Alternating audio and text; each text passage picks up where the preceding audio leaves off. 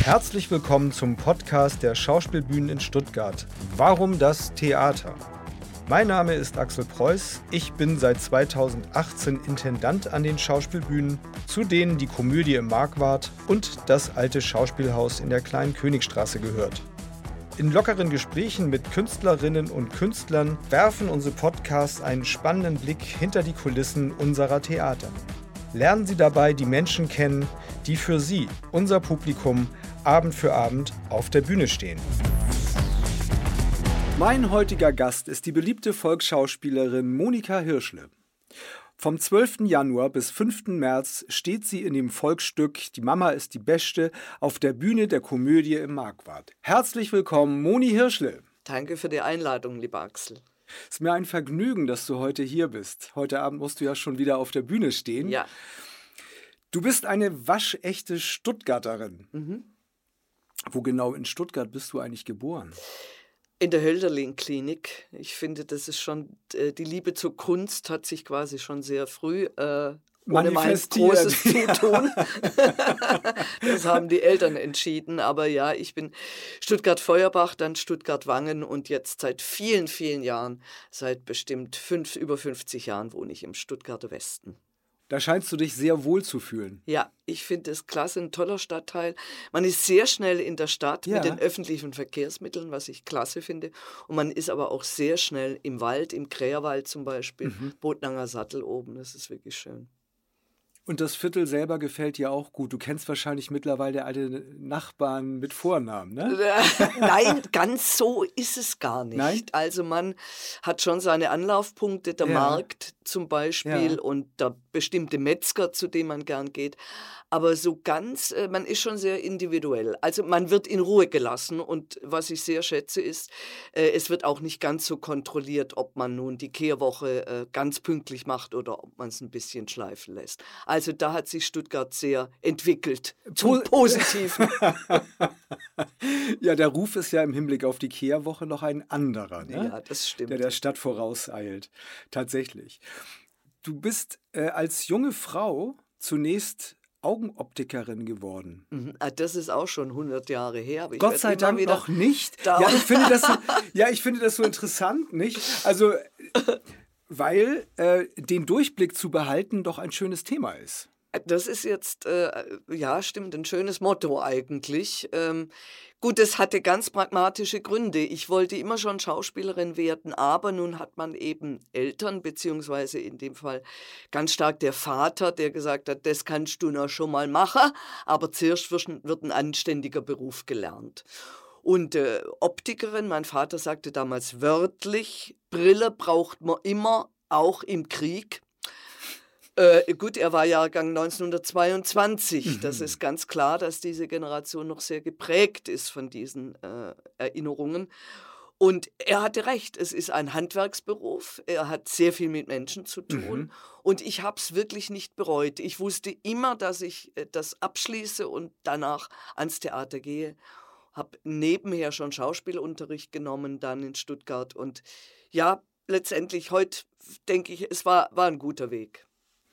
Das heißt, dein Vater hat dich nicht nur dazu überredet, sondern damals wahrscheinlich warst du noch minderjährig? Leicht gezwungen hat er mich ja, wahrscheinlich. Mit, mit sicherer Hand ja. in die Bahn eines ähm, seriösen, also zumindest aus seiner Sicht seriösen ja, Lehrberufs genau. dann erstmal geschickt. Aber er wusste schon, dass dein Herz eigentlich für die Kunst schlägt? Absolut. Ja? Also das war ganz klar. Ähm, von 1974 bis 1979 war Klaus Peimann Schauspieldirektor in ja, Stuttgart. Ja. Und das war meine prägendste Zeit. Ich war jeden Abend im Theater. Ich habe Vorstellungen 20, 30 Mal gesehen, weil es faszinierend war und ich immer gelernt habe und immer gedacht habe, wo ist das Geheimnis? Wie macht der Schauspieler das, dass er diese Wirkung erzielt? Das war großartig. Und das habe ich nachher auch noch mit tollen Kollegen in der Komödie oder im alten Schauspielhaus erleben dürfen, die ich äh, beobachten konnte. Das ich war toll. Ich glaube, darin besteht auch eine Erfolgsformel der erfolgreichen Schauspielerin, dass sie die Kollegen, zumal wenn sie noch jung ist und das Handwerkszeug noch lernt des Schauspielerberufs, ja. die älteren Kollegen beobachtet. Ja, ne? das ist ganz wichtig. Wie machen die das? Ja, ganz genau. Einfach zugucken und, und lernen, ja. das war äh, toll. Und es ist jetzt noch toll. Ich gehe ja immer noch gerne ins Theater und schaue mir tolle Sachen an und denke, ja, das haben die jetzt aber klasse gemacht. Super, es freut mich.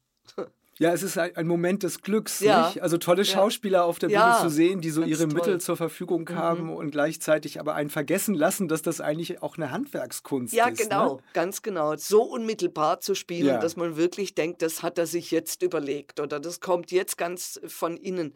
Das ist toll. Und wenn das passiert, magisch ist das. Und es gibt kein Fernsehen und kein Film das gibt es nur im Theater. So direkt. So direkt durch ja. die Unmittelbarkeit, ja. weil man selber im und Raum ist. Weil man es eben auch sofort spürt. Ja. Also wenn ich eine Pointe habe und setze die an, dann weiß ich sofort, ob die gezündet hat oder ob es der Rohrkrepierer war. Und dann muss ich mir überlegen, warum.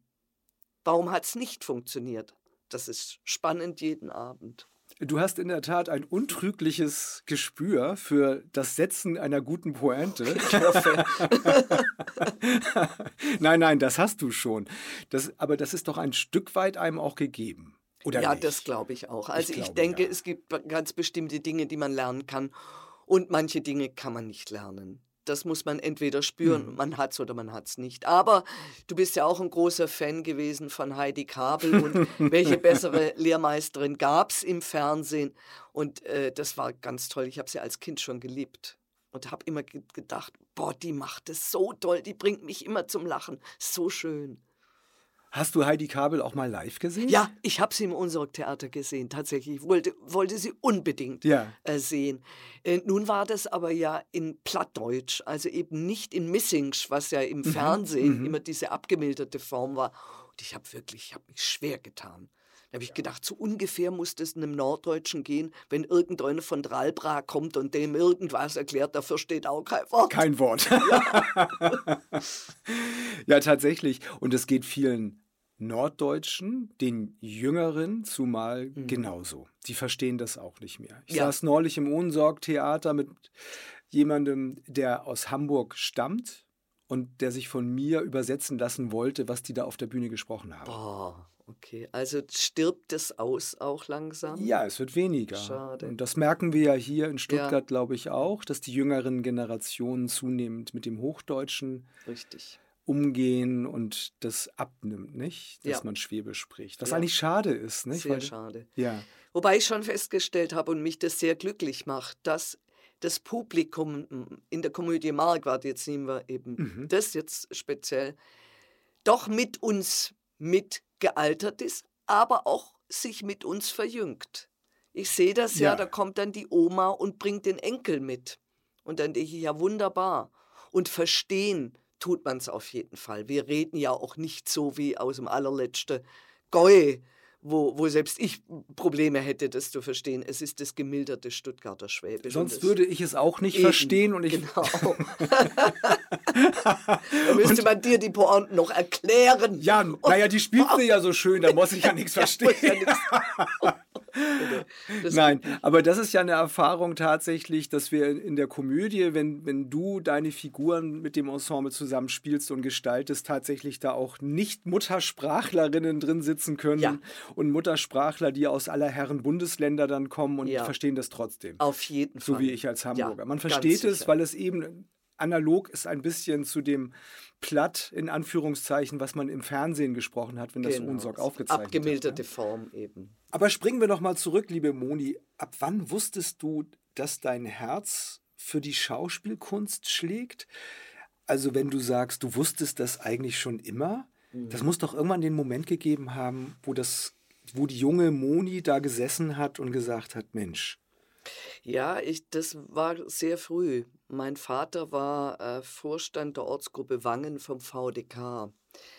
Und da gab es immer Weihnachtsfeiern. Jetzt musst du erklären für unsere Zuhörer. Verband der Kriegsbeschädigten. Ja. Ähm, das gibt es auch heute noch. Mhm. Verena Bentele ist die Vorsitzende mhm. jetzt vom VDK. Und mein Vater war es eben von der Ortsgruppe Wangen. Und da gab es immer äh, Weihnachtsfeiern und Mhm. Ausflüge. Und es war doch immer sehr hübsch, wenn die kleine Moni dann irgendein Gedicht vorgetragen hat. Und das habe ich furchtbar gerne gemacht. Also ich stand da auch schon gern auf der Bühne an einem Mikrofon. Und ich glaube, da hat es angefangen. Und die Leute fanden das natürlich toll und haben gejubelt. Und das fand ich dann toll. Ich Ja, gedacht, das hätte ja. ich gern öfters. Ja. So ein Applaus. Sehr schön. Und gar nicht so schwierig. Mhm. Also damit fing es eigentlich an. Dann bekam ich ein Akkordeon, damit man die Leute noch ein bisschen bespaßen kann. Und ich meine, wenn man da nicht dann anfängt, plötzlich zu denken, das könnte ich, würde ich gern beruflich machen. Und wie alt warst du da, als du mit. Acht. Das ist früh, Sowas, nicht? ja. Also da auch schon so angstfrei zu sein Ja. und dass man das, Das genießen kann. Da, So angstfrei wäre ich heute gerne Ja, nochmal. ne? Aber da. die Unschuld der Jugend, die, noch nicht. Ja. Und die noch nicht weiß, was alles passieren kann. Genau. Die noch keine Verantwortung hat. Und wo es auch überhaupt nicht schlimm ist, wenn es schief geht. Ja, man darf scheitern. Und man hat Ja. selbst trotzdem keinen Begriff vom Scheitern. Ne? Ja. Ja, stimmt. Ist denn bei dir das Lampenfieber stärker geworden im Viel Laufe stärker. der Jahre? Viel stärker. Also mit Anfang 20, als ihr angefangen habt, dann im Theater im Westen zu spielen, ähm, äh, lass mich alles spielen, lass mich an die Rampe. Ja. Ich, wunderbar. Fast ohne Lampenfieber. Und heute drehe ich schier durch, bis ich auf der Bühne bin. Aber ich glaube, das geht vielen Kollegen so. Aber nur in Anführungszeichen vor der Premiere oder auch dann vor jeder Vorstellung? Nein, vor jeder Vorstellung. Und ich glaube, es ist auch nicht unwichtig, Mhm. dass man so eine gewisse Spannung hat und so, ah, jetzt geht's gleich los, jetzt, jetzt komm, jetzt gilt's wieder, reiß dich zusammen, komm mit Spaß, geh rein, schmeiß dich rein. Ich glaube, das ist ganz gut, wenn man so eine Haltung hätte, na, ist ja eh wurscht. Also dann kommt heiße Luft. Und wie war dann dein Weg von der jungen Frau oder von dem Mädchen, muss man ja sagen, Mhm. mit acht Jahren, das Mädchen, das Gedichte rezitiert hat, hin zu einer Schauspielerin, die dann erst ernste Rollen Ja. und dann komische Rollen für sich entdeckt hat? Oder hattest du immer schon Also die Komik war immer schon ähm, ausschlaggebend Ja? oder beziehungsweise die komischen Rollen waren es Ja. eigentlich. Das ist ganz einfach. Ich habe ähm, ja dann gearbeitet als Optikerin, dann auch Geld verdient und damit mir Schauspielunterricht leisten können in Stuttgart bei Carlo Fuß, der für Sprecherziehung zuständig war, im Ja. Rollenunterricht, und bei Ursula Fuß-Schwarz, die auch Lehrerin an der Ja, Hochschule war, ja. für Körpertraining. Und ich bin eben jeden Abend nach der Arbeit bin ich ähm, in die Schauspielschule. Und die hast du gegangen. selber finanziert? Ja, Also da hat ja. Papa nicht gesagt, Nein, komm, das ist nein, dein nein, Hobby. Das, also das hat er dann nicht gemacht. Also musst du es selber machen. nee, nee, und es war gut. Ähm, prima. Und dann haben wir eben das Theater im Westen bekommen, was ja vorher noch ein Kino war. Mhm. Das Feuerseekino wurde umgebaut. Und dann habe ich wirklich gekündigt bei der Optik und habe gesagt, so jetzt versuche ich es. Und das war 1981.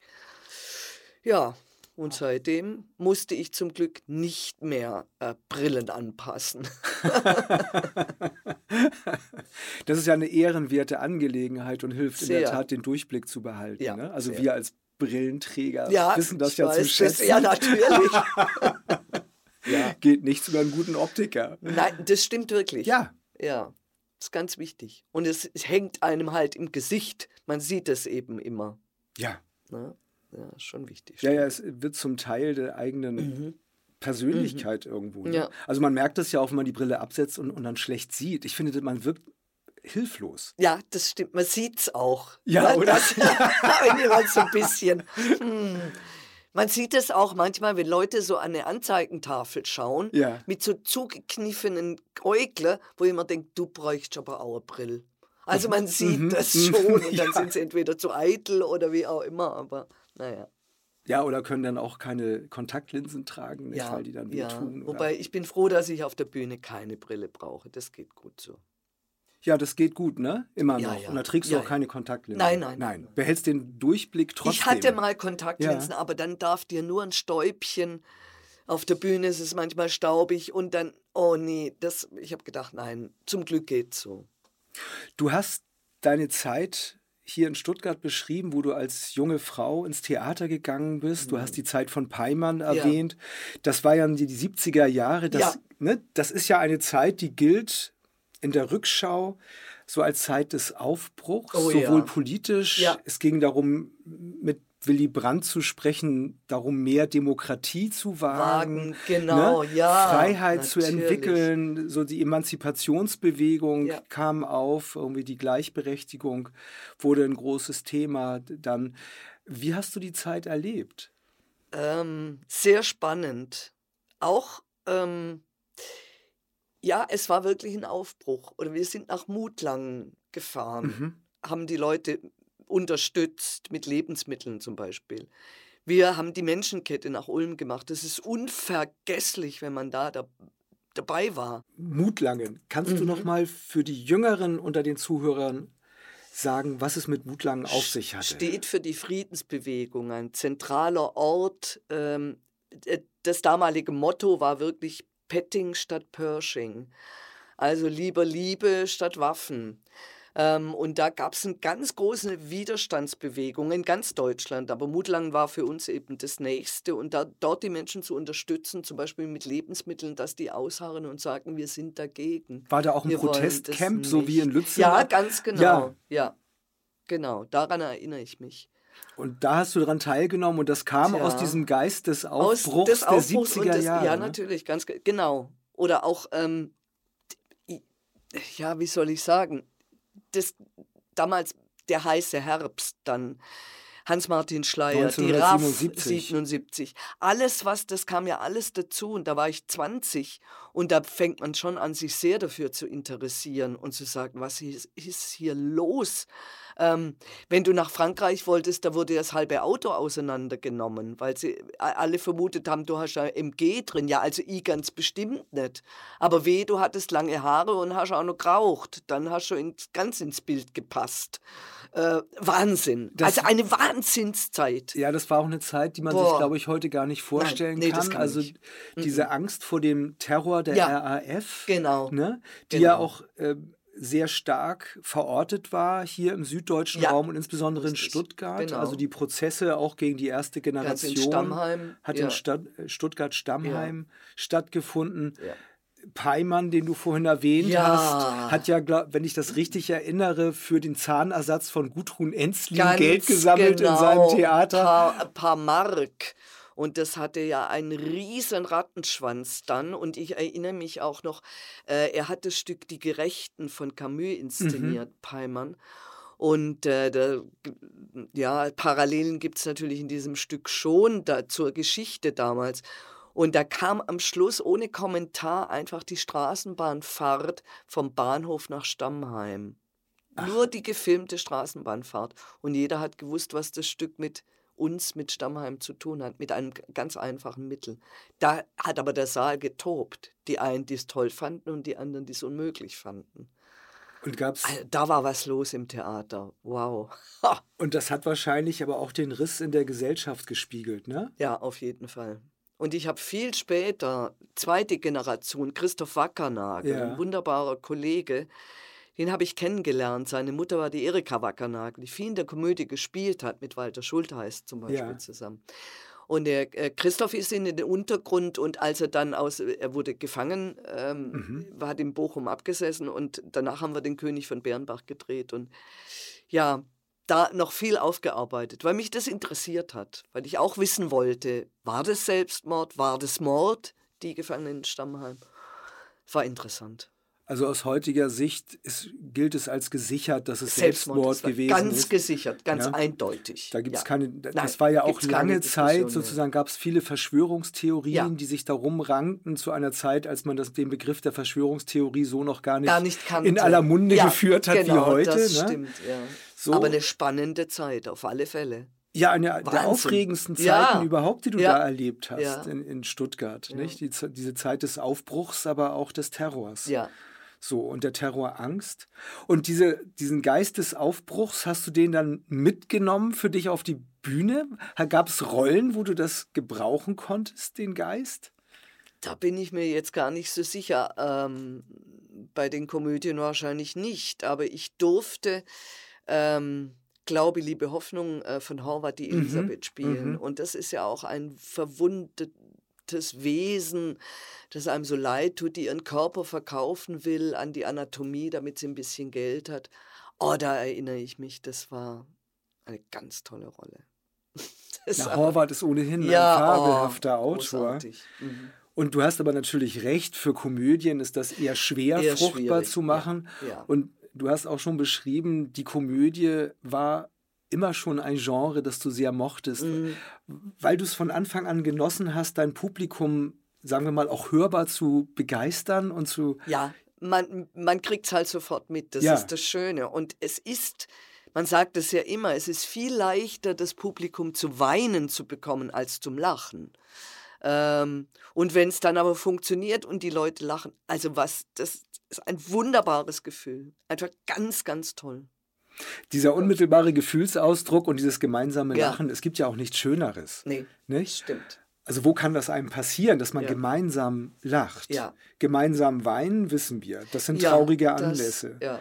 Aber gemeinsam lachen, das ist eine gute Party, ein gutes gemeinsames Essen mit Freunden, wo Ja. die Stimmung groß ist, oder im Theater dann, Ja. wo man zusammenkommt Ja. und ein Stück sieht mit einem furios aufspielenden Ensemble, was einen dann so aus. Das ist so toll, wenn man dann denkt, es sind jetzt 370 Leute und die lachen gemeinsam. Boah, das ist wunderbar. pure Lebensfreude ne? mhm. und pures Lebensglück eigentlich. Du hast ja auch selber Stücke geschrieben, ne? Das ist eine gemeine Frage, aber gibt es sowas wie die Erfolgsformel für die gelingende Komödie oder für den gelungenen Witz? Also als Puh. jemand, der immer auf der Bühne auch die Pointe gesucht hat, weil er das Lachen liebt? Schwierig zu beantworten. Ich, ähm, glaube, äh, immer auf den kleinsten gemeinsamen Nenner zu kommen. Was, worüber lachen Leute? Mhm. Ja, wenn jemand auf der Bananenschale ausrutscht, das ist eigentlich tragisch. Für den, der ausrutscht, ist das alles andere als komisch. Aber für den, der zuguckt, kann es schon sehr witzig sein. Und das zu finden, das ist, also, ja. Ich finde das so interessant, dass beispielsweise, wir haben über Heidi Kabel gesprochen. Ja, ja. Eine Rolle, es gibt andere Rollen, die euch verbinden, aber eine, die euch verbindet, ist Meta Bold. Das ist der Hausdrachen aus Ja. Tratsch im Treppenhaus. Ja. Mhm. Den hast du 2018, 19 bei uns in der Komödie gespielt. Heidi Kabel hat das ein paar Jahre davor Ja, sehr erfolgreich auf die. Bühne gebracht. Und das Irre an dieser Figur ist doch, die ist verlogen, die ist intrigant, Stimmt. die ist verklatscht, stimmt.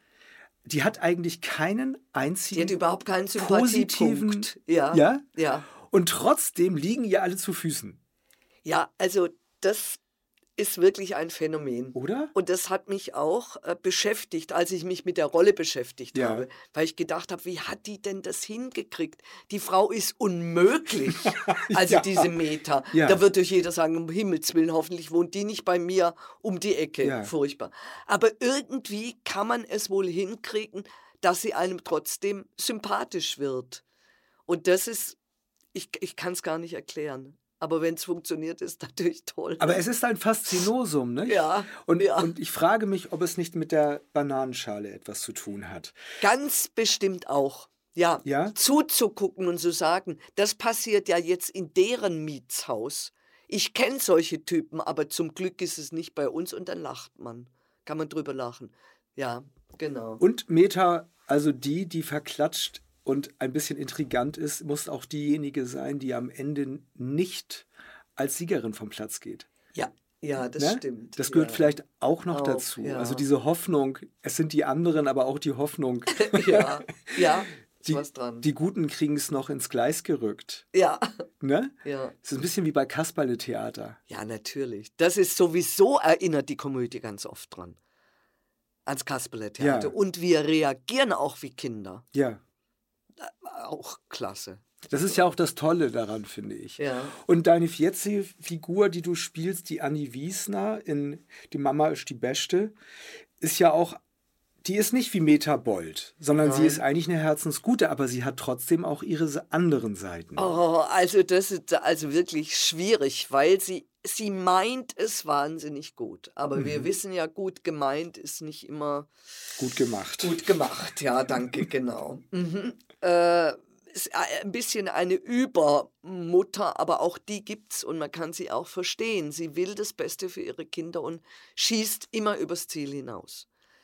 Wobei ich dazu jetzt, ich verteidige meine Figur in dem Fall auch sagen muss, ja, dann sollen die Kinder halt sagen, das geht nicht. Sie las machen ja auch ganz schön viel mit. Ja, ja. oder lassen es mit sich machen. Also das ist in Beziehungen, ja, egal ob das Paarbeziehungen immer sind, zwei dazu, gell? mindestens zwei Ganz dazu, ja. So sieht's Einer, der es tut und der andere, der es lässt. der es zulässt. Ja. So ist es nämlich. Also ich kann da gar nichts dafür. Obwohl es dann großartig äh, und witzigerweise auch bei, immer einen Lacher gibt, wenn, wenn du aus, wie aus dem Nichts sagst, du seist nicht neugierig. Ja, das ist unglaublich, ja? Ja? Dass das so ein Riesending wird, das hätte ich auch nicht gedacht. Ich bin nicht neugierig und schön ist auch der Satz, also aus Geld habe ich mir noch nie was gemacht. Gemacht. Da tobt da unten und ich denke mir, was denn? Stimmt doch. Aber natürlich stimmt's nicht. Aber es scheint ja wirklich so zu sein, dass wir gerne über die Schwächen auch von den anderen lachen. So ne? sieht's aus, ja. So. ja. Also weil man es auch ein bisschen von sich fernrücken kann und dem anderen dabei zusieht, wie er scheitert Mhm. Ja, an den genau. in den kleinen Genau. und größeren Situationen des Lebens. Ne? Und es entlastet einen auch, finde ich. Ja. Also zu erleben, dass andere Leute auch Schwächen haben, weil wir kennen ja unsere Schwächen und haben aber Genau. nicht so gerne was damit zu tun. Ne? Das stimmt. Und wenn Ja. dann andere das stellvertretend auf der Bühne ausleben, Und dann kann man eben über das wieder lachen. und dann kann man darüber lachen, ja. Aber das, es distanziert einen so schön ein, auch von einem selbst, ne? Ja, Das sind ja die anderen. Ja, Ja, ja. es sind ja die anderen. Aber du hast ja auch wirklich eine Familie, drei Kinder, du hast es gerade Ja. erwähnt, nicht? Auf der Bühne, Mama Wiesner hat drei Kinder, die Ja. sind alle erwachsen, Ja, scheinen alle nach deiner Pfeife zu tanzen. Dann hast du auch noch den Jürgen, den Mann, der sich auch ein bisschen wie so ein großes Kind aufführt. ja, Ist gar nicht so einfach, den Durchblick da zu behalten, ne? das stimmt. Aber es funktioniert gut. Und die, die Kinder, jeder, jeder hat ein Geheimnis. Der Papa kriegt es dann als erster raus, aber er hat auch nicht die Kraft, ihr dann zu sagen, jetzt pass mal auf, so und so sieht's aus. Aber wenn es funktionieren würde, wäre es ja keine Komödie mehr Das stimmt. und kein Stück mehr. Wenn da jeder jedem sagen wird, was er denkt, dann bräuchte man Theater gar nicht machen. Also, so- Nein, Theater ist eigentlich die, die Zeigekunst der menschlichen Ja, Schwäche. ganz genau, ja. Ja, ja, aber davon lebt es und das macht es dann aber auch so herrlich. Ne? Mhm. Ja. Und es macht es auch so lebensnah, finde ich. Ja, So. Ich habe interessanterweise neulich ähm, auch nochmal geguckt, wie viele Menschen eigentlich statistisch gesehen sich wünschen, dass ihre Kinder eine gute Ausbildung haben. Das ist ein. oh, interessant. Ja, also wenn man, wenn man ähm, fast 90 Prozent. Mm, Das ist Gesundheit mm, und eine gute Ausbildung. Mhm. Ja, das ist, äh, denke ich, etwas, was dieses Stück eben auch auszeichnet, weil es eben doch jemanden zeigt, der seine Kinder in eine Ausbildung bringen Ja. möchte, so wie dein Papa damals gesagt hat. Ne? Ja, ja, genau. So, Schauspielerei schön. Kreis. Da schließt sich. Das hätte ich auch nicht gedacht. Ja, genau, stimmt. Mhm. ja, aber das ist ja die Sorge, wenn Ja. die Kinder keine gute Ausbildung haben, dass sie irgendwann nicht auf eigenen Füßen stehen können. Und dann was immer tun, aber etwas tun, so wie deine to Bühnentochter Lisa, die dann kellnert. Ja, wobei Ja. das ist ja auch nichts Ehrenrühriges. Gar Und nicht. gerade jetzt werden die Leute ja so gesucht. Äh, Und das zum Beispiel neben dem Studium oder als Job zu machen, das ist wunderbar. Oder auch überhaupt sich damit Geld zu verdienen. Ja, Ist ist überhaupt nichts gegen zu sagen. Nein, überhaupt überhaupt nicht. Sowas Also ich würde es auch gern machen, ich kann nur kein Tablett halten.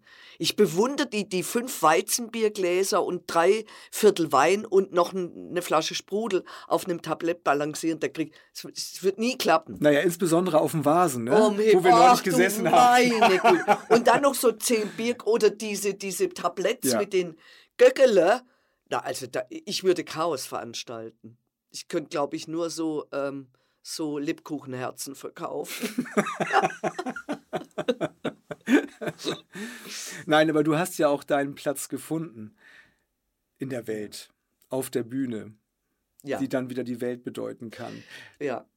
Na, das, ist, das ist ja auch wunderbar, wenn man das schon so früh weiß auch und sich das dann auch erfüllt. Ja, finde ich. Das, das stimmt. Das kann ja auch nicht jeder Mensch von sich sagen, dass er schon als Kind wusste, wo er hin möchte und dann ein paar Jahre später zurückblickt und sagt, ich habe es geschafft. Also es hätte ja auch äh, scheitern können. Ja. Aber dann hätte ich es zumindest versucht.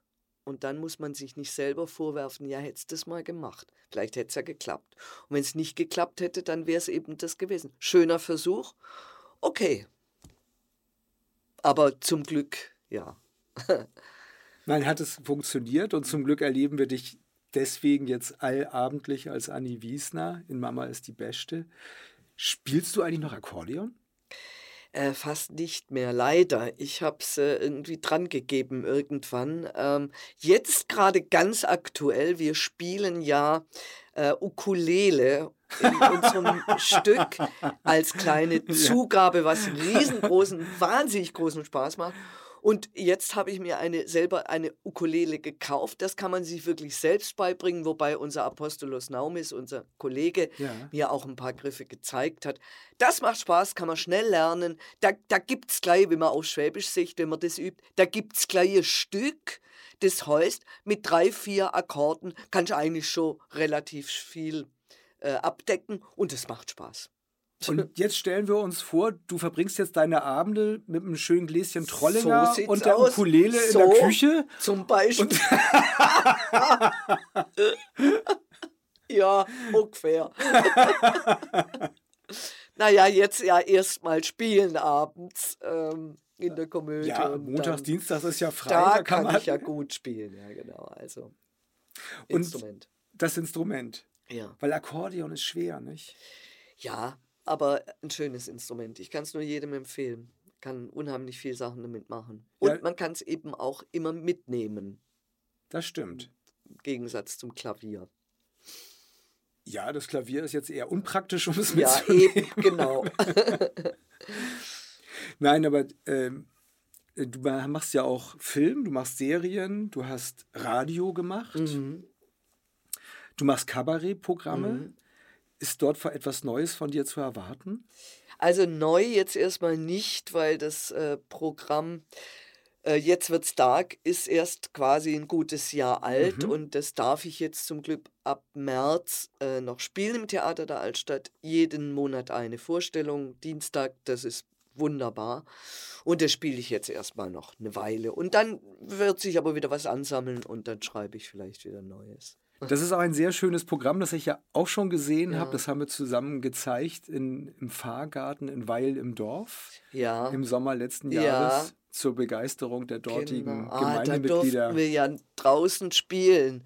Das war ja alles schwierig, ja, in den letzten zwei Jahren, stimmt. ja, ja. Mhm. Und da waren wir beim Ja, Gemeindezentrum, ganz genau. weil das Wetter an dem Abend, obwohl es Sommer war, nicht, Genau, waren wir drin. Waren wir Ja, drin. Aber es war schön, hat Spaß gemacht. Ja, das war Oh, ja. toll und ist auch ein Mhm. schönes Programm. Also da Ja. kann man jeden und jede nur ermuntern, dorthin zu gehen ins Theater der Altstadt und Moni Hirschle mit ihrem aktuellen Kabarettprogramm zu sehen. Super, danke für die Werbung. Sehr gerne. Ich würde dir gerne noch eine Frage stellen zu Heidi Kabel und, Ja. und zu deiner Vorliebe Ja. für die großen Volksschauspielerinnen, weil ich glaube, das ist für dich äh, ein Ehrentitel, wenn man dich als Oh ja. beliebte Volksschauspielerin Ja, ich finde es bezeichnet. Ne? wunderbar. Wirklich wahr. Das ist wirklich ein Ehrentitel. Ja. Weil das muss man sich auch erwerben, ne? Mhm. so nah an den Menschen zu sein und als solches wahrgenommen zu werden. Nochmal nach deinem Werdegang gefragt. Du sitzt bei Peimann, du guckst dir da rauf und runter die Mhm. Ja. ganzen schweren Stücke an. Ja, also und die Heiteren. Ja, also er hat es ja geschafft, zum Beispiel Ja? ein sehr schwieriges Stück wie das Käthchen von Heilbronn. Ja. Das ja wirklich von, von der Dramaturgie, von der Geschichte sehr schwierig ist. Er hat es gemacht wie einen Zirkus und du hast es verstanden. ja, super. Und das fand ich so toll. Ja. Also das heißt, dein Spielplan war ausgewogen zwischen heiteren und leichteren Mhm. Stücken und dann schweren und thematisch sehr aktuellen Stücken, die auch einen direkten Zeitbezug zu so umstrittenen Themen wie die RAF Ja. hatten. Das hast du alles gesehen und Ja. trotzdem hast du da drin gesessen und dachtest, nein, ich möchte noch näher ran an die Menschen Ja. mit der Form und mit dem Theater und Ja. möchte mehr von denen noch haben und Also War das so?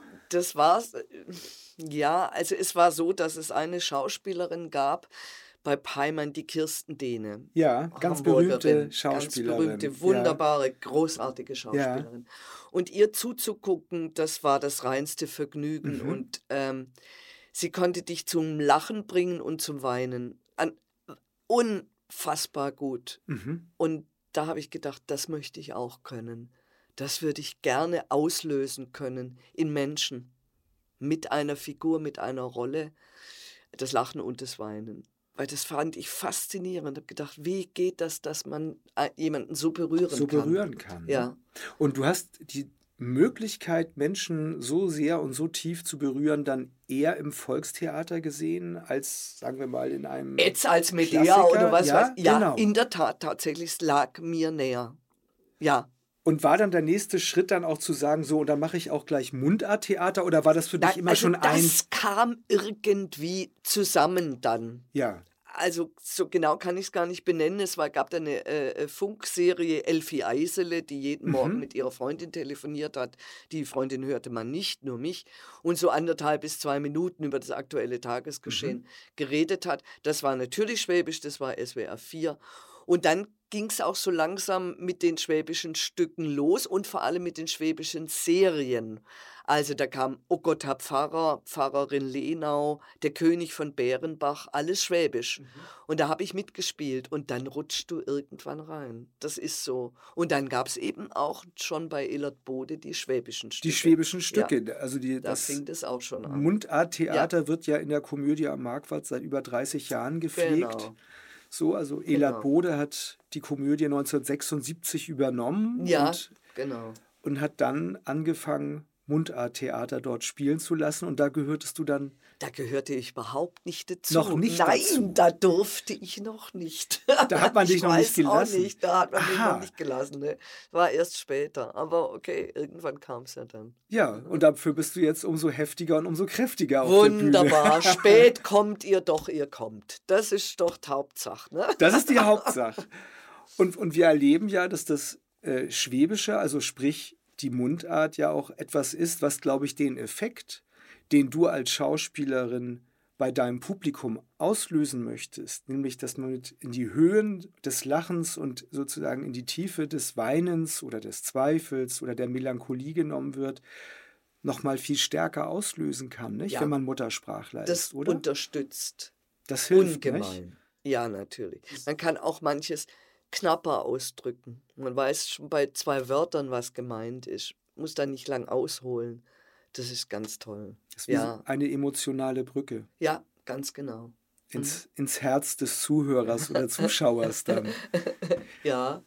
Ne? Aber ich sage, das ähm, ist so schön. Es wird ja zum Glück alles noch gesprochen. Also wie gesagt, gehen Sie auf den Markt oder geh auf den Markt und, und kaufe ein paar Äpfel, Äpfel und dann kommt an, die sind frei. Also die kennen Sie halt, die Brabenne nicht eigentlich, die nehmen Sie jetzt nicht, die anderen sind besser. Ah, wunderbar, da bin ich daheim, das ist schon toll. Sag also, dann nehme ich die andere. Das ist auch Teil der Heimat und das ist Ja. Teil, Teil eines Heimatgefühls, wenn man Dialekt spricht und wenn man Dialekt gesprochen hört. Und ich glaube, das ist dann auch ein Teil des Erfolges, auch jetzt der aktuellen Inszenierung, in der du spielst, weil die Menschen sich so unmittelbar angesprochen und mitgenommen fühlen. Ja, Nicht? Und, in, und auf etwas gucken, was Höhen hat und was Tiefen hat, aber was letztendlich, glaube ich, da ist. Ich glaube, Volkstheater wird, ist deswegen auch so beliebt, wird ja gar nicht mehr so häufig gemacht. Also wir ja, machen das leider, hier. Ja. Zum Glück Ja. machen wir es hier. Ja. Ja. Und man merkt, was für eine Sehnsucht da ist, Ja. das zu sehen auf der Bühne. Aber we- weil es eben äh, immer, finde ich, über die Rampe gegeben wird, also sozusagen die Inszenierung, das künstlerische etwas, was da hergestellt wird zwischen euch als Schauspielerin und Schauspieler auf der Bühne, von dem die Menschen merken, es ist für sie da. Ja, es wird für sie genau. gemacht. Ganz genau. Ja, es ist für uns. Wir können es Ja. nehmen. Das ist, das Ja. ist wie der Apfel, den ich auf dem Markt geschenkt Ja, kriege. genau. Weißt du? genau. Und der ist rot und lächelt mich an und der duftet. Ja. So und, und so ist es doch mit dem Volkstheater auch. Man Ja. hat den Eindruck. Stimmt. Da fällt mir übrigens noch eine Geschichte ein. Ich habe mal wirklich Markt in Stuttgart auf dem Marktplatz, Ja. gibt es einen Kartoffelmann Und ich wollte eine Kürbissuppe machen und dafür brauchte ich eine mehlige Kartoffel, so damit Ja. es zur Bindung. Und da bin ich, da kenne ich nichts, da bin ich zu dem Kartoffelmann und habe gesagt, sie isst gern eumehlige Kartoffel. Und ich meine, der Gesichtsausdruck von dem Mann, so, ich glaube, die hat einen Knall. Eu Kartoffel. Dann habe ich gesagt, ja, ich brauche halt nur eine. Dann drückt er mir die in die Hand, sagt, die kostet 30 Cent, ich gebe das Geld. Und dann griff er nochmal in den Kartoffelsack, gibt mir eine Kartoffel und sagt, die schenke ich Ihnen dazu, dass Ihre nicht so einsam ist. Und das fand ich wunderbar. Seitdem gehe ich nur noch zu dem. Ja, man muss wissen, wie. Ja, ne? Ne? Das ist auf dem Markt genauso. Leute ja. geschenkt. Ja, ich sag nur Ale Dieter auf dem Hamburger Fischmarkt, den Oh, man ja, hier auch erleben kann. Ne? großartig, ja. In Stuttgart auf dem Karlsplatz. Ja. Ja, super. Und das ist ja der Original Ja. Ale Dieter und wie sie alle heißen Genau. aus Hamburg, die ja. dann hier für Oder ein paar der Tage. den Käse und noch einen drauf und Ja. noch einen drauf und du kriegst auch noch einen. Ach, da stehe Ja. ich immer. Eine Stunde höre ich dem zu. Sagenhaftes. Mundartschauspiel. Wunderbar. ja. Liebe Moni Hirschle, vielen herzlichen Dank für das schöne Gespräch und die Einblicke in dein Leben und deine Vielen Dank. künstlerische Schaffen. War mir ein großes Vergnügen. Ich wünsche dir und dem Ensemble noch viele tolle Vorstellungen gemeinsam mit dem begeisterten Publikum aus Stuttgart und der Region. Vielen, vielen Dank, lieber Axel.